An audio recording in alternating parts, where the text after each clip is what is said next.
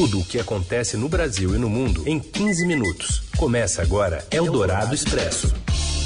Olá, seja bem-vinda, seja bem-vindo a mais uma edição do Eldorado Expresso, que sempre traz para você as principais notícias do meio do seu dia. Isso se você estiver nos acompanhando ao vivo agora pelo FM 107,3 da Eldorado, também pelo nosso aplicativo para tablets e smartphones e pelo nosso site, radioeldorado.com.br. E um alô para você que nos ouve em podcast, e aí pode ser em qualquer horário. Eu sou Raíssen Abac e estes são os destaques desta sexta, 12 de agosto de 2022. Ministro André Mendonça pede mais tempo e retira da pauta de julgamentos do STF processos que têm como alvos o presidente Jair Bolsonaro e aliados. Com as contas apertadas, ministro Paulo Guedes pede ao presidente do Supremo, Luiz Fux, que segure a proposta de aumento salarial para o Judiciário. E ainda os investimentos para ampliar a internet móvel 5G e uma punição com multa para trotes contra a PM e os bombeiros em São Paulo. É o Dourado Expresso. Tudo o que acontece no Brasil e no mundo em 15 minutos. O ministro do Supremo Tribunal Federal, André Mendonça, interrompeu julgamentos de recursos sobre inquéritos contra o presidente Jair Bolsonaro. A repórter Pepito Ortega tem mais detalhes. Boa tarde. Boa tarde, Heisen.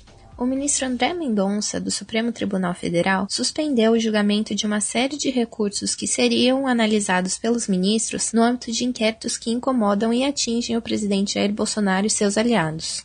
Os casos são relatados pelo ministro Alexandre de Moraes, que é alvo de ataques sucessivos do chefe do executivo e de sua base aliada. Mendonça pediu vista, ou seja, mais tempo para análise, de 20 recursos que foram remetidos ao plenário virtual do Supremo. Os julgamentos começaram nesta sexta-feira e teriam previsão de terminar no dia 19. Desses recursos que agora não têm data para voltar à discussão do plenário, nove questionavam decisões dadas no bojo do inquérito das fake news. Oito foram apresentados no âmbito do inquérito que investigou a incitação da população por meio das redes sociais a praticar atos criminosos e violentos durante o 7 de setembro do ano passado. Também constava na pauta de discussão dos ministros um recurso apresentado no bojo do inquérito que apurou suposta violação do sigilo do presidente com a divulgação de inquérito sigiloso da Polícia Federal e um outro no bojo da investigação sobre as declarações de Bolsonaro sobre a pandemia da Covid, como a que o chefe do executivo ligou a vacina contra a doença à AIDS. O recurso sobre o inquérito de violação de sigilo foi impetrado pelo próprio Bolsonaro, que questionou a abertura da investigação em si. Já o questionamento sobre a investigação das declarações de Bolsonaro sobre a pandemia foi feito pela Procuradoria-Geral da República,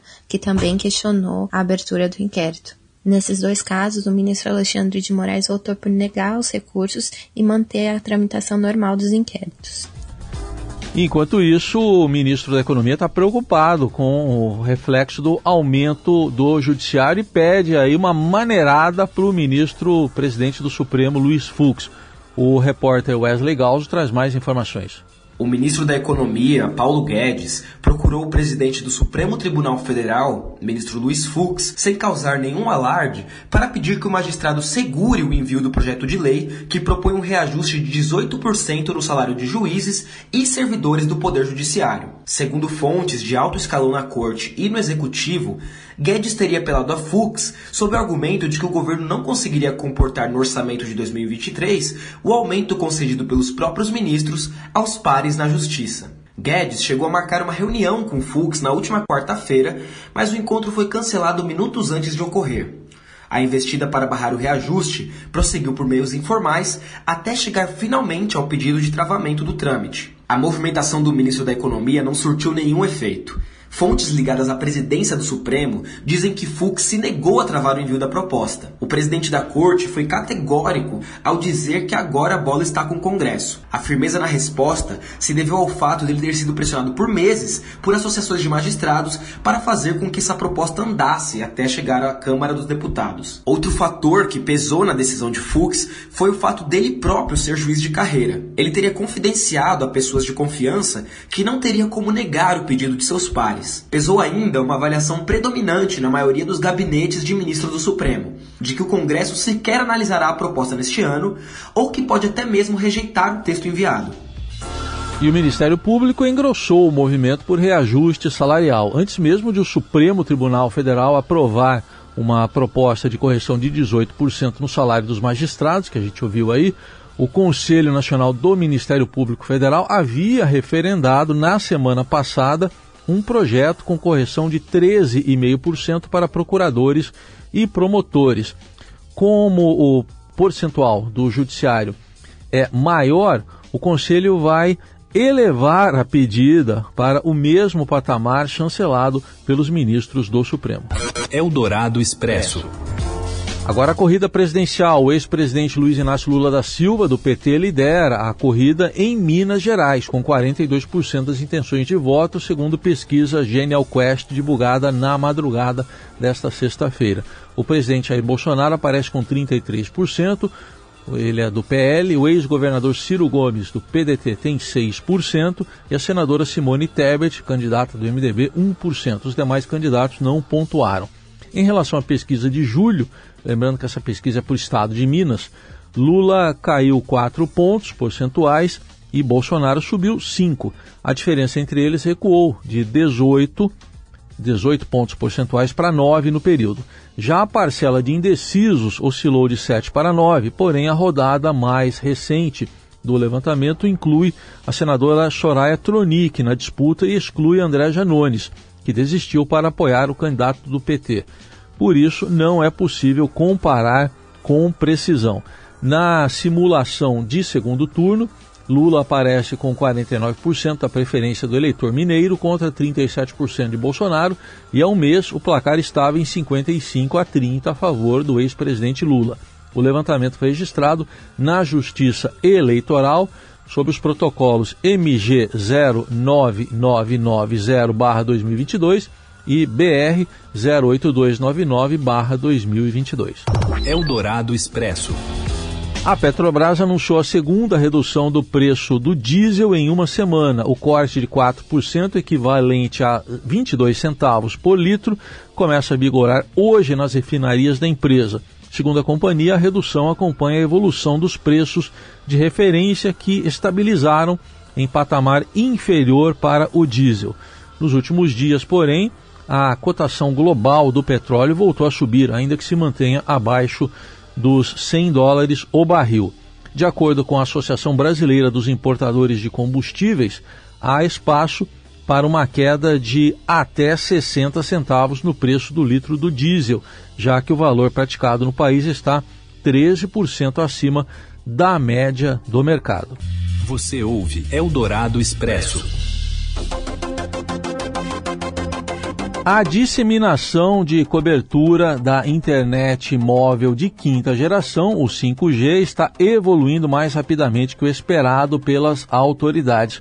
O sinal já começou a ser ativado em cinco capitais e em todos os locais as operadoras instalaram mais antenas do que o exigido pelas regras da Agência Nacional de Telecomunicações. O balanço foi feito nesta quinta pelo ministro das Comunicações, Fábio Faria, durante o seminário 5G BR. O maior exemplo é a cidade de São Paulo, que deveria receber em torno de 370 antenas até o fim deste ano, mas já existem 1.500 instaladas ou em fase de instalação. O ministro afirmou que para cobrir São Paulo inteira serão necessárias 3.200 antenas então, só neste ano teremos metade de São Paulo conectada. A mesma situação é vista nas outras capitais onde o 5G já começou a ser ativado, segundo o balanço feito por Fábio Faria. Em Brasília, a meta era de 93 antenas, mas o montante já chegou a 333. Em Belo Horizonte já são 158 antenas, enquanto o mínimo era de 78. Em Porto Alegre são 111 ante 45. E em João Pessoa, 51 antenas, já a previsão era de 27. Eldorado Expresso. E atenção, passar trote para a Polícia Militar ou para o Corpo de Bombeiros de São Paulo vai custar caro. O governador do estado, Rodrigo Garcia, do PSTB, assinou ontem um decreto que regulamenta a aplicação de multa no valor de R$ 2.148,70 para quem fizer uma ligação telefônica na tentativa de enganar as corporações. Segundo o governador, não é possível conviver com 7% de trotes que são dados todos os dias, desviando as forças policiais para algo que não existe. O decreto prevê que as operadoras de telefonia forneçam dados das ligações falsas. Eldorado Expresso.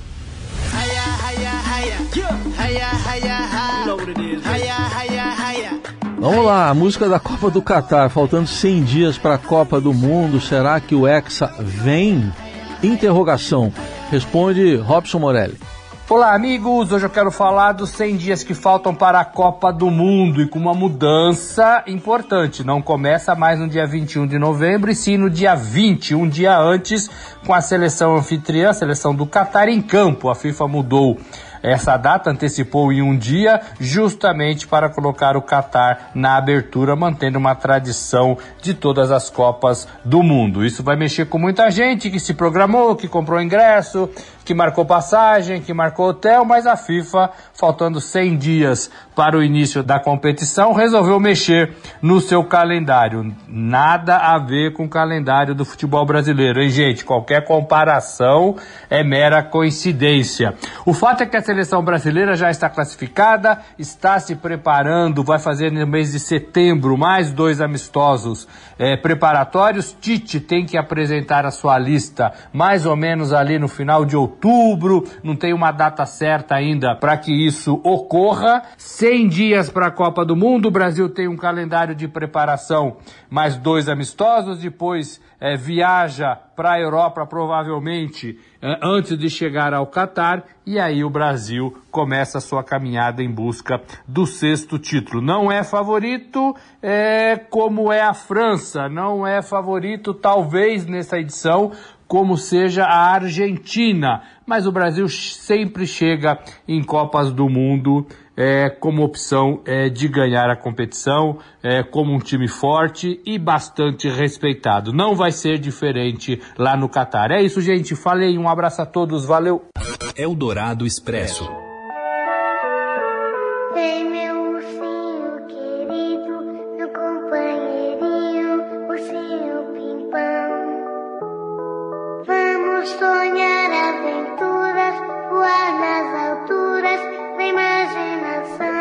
Bom, notícia da editoria Sextou aqui do jornal do Eldorado Expresso para falar de uma ursa querida que foi resgatada após comer mel alucinógeno na Turquia. E aí ela foi batizada de Balkis. Nesta quinta-feira, autoridades resgataram a pequena ursa, uma filhote desorientada e intoxicada depois de comer uma quantidade excessiva de um tipo de mel que dá efeitos alucinógenos. Em turco, a substância é chamada de delibal. Deve ser assim, que significa mel louco e é extraída da flor de rododendro.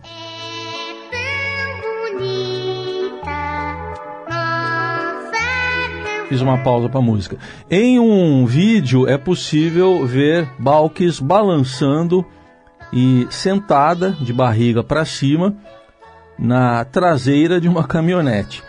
De acordo com o Ministério da Agricultura e Florestas da Turquia, o estado de saúde dela é bom e em breve deve ser solta na natureza. Mas aí quem sabe ela aprende a comer o mel certo.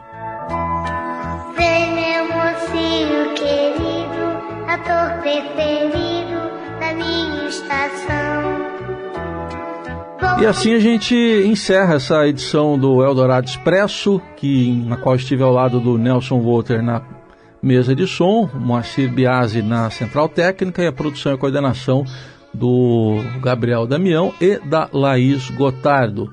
Um abraço para você, não abraço de urso e até segunda.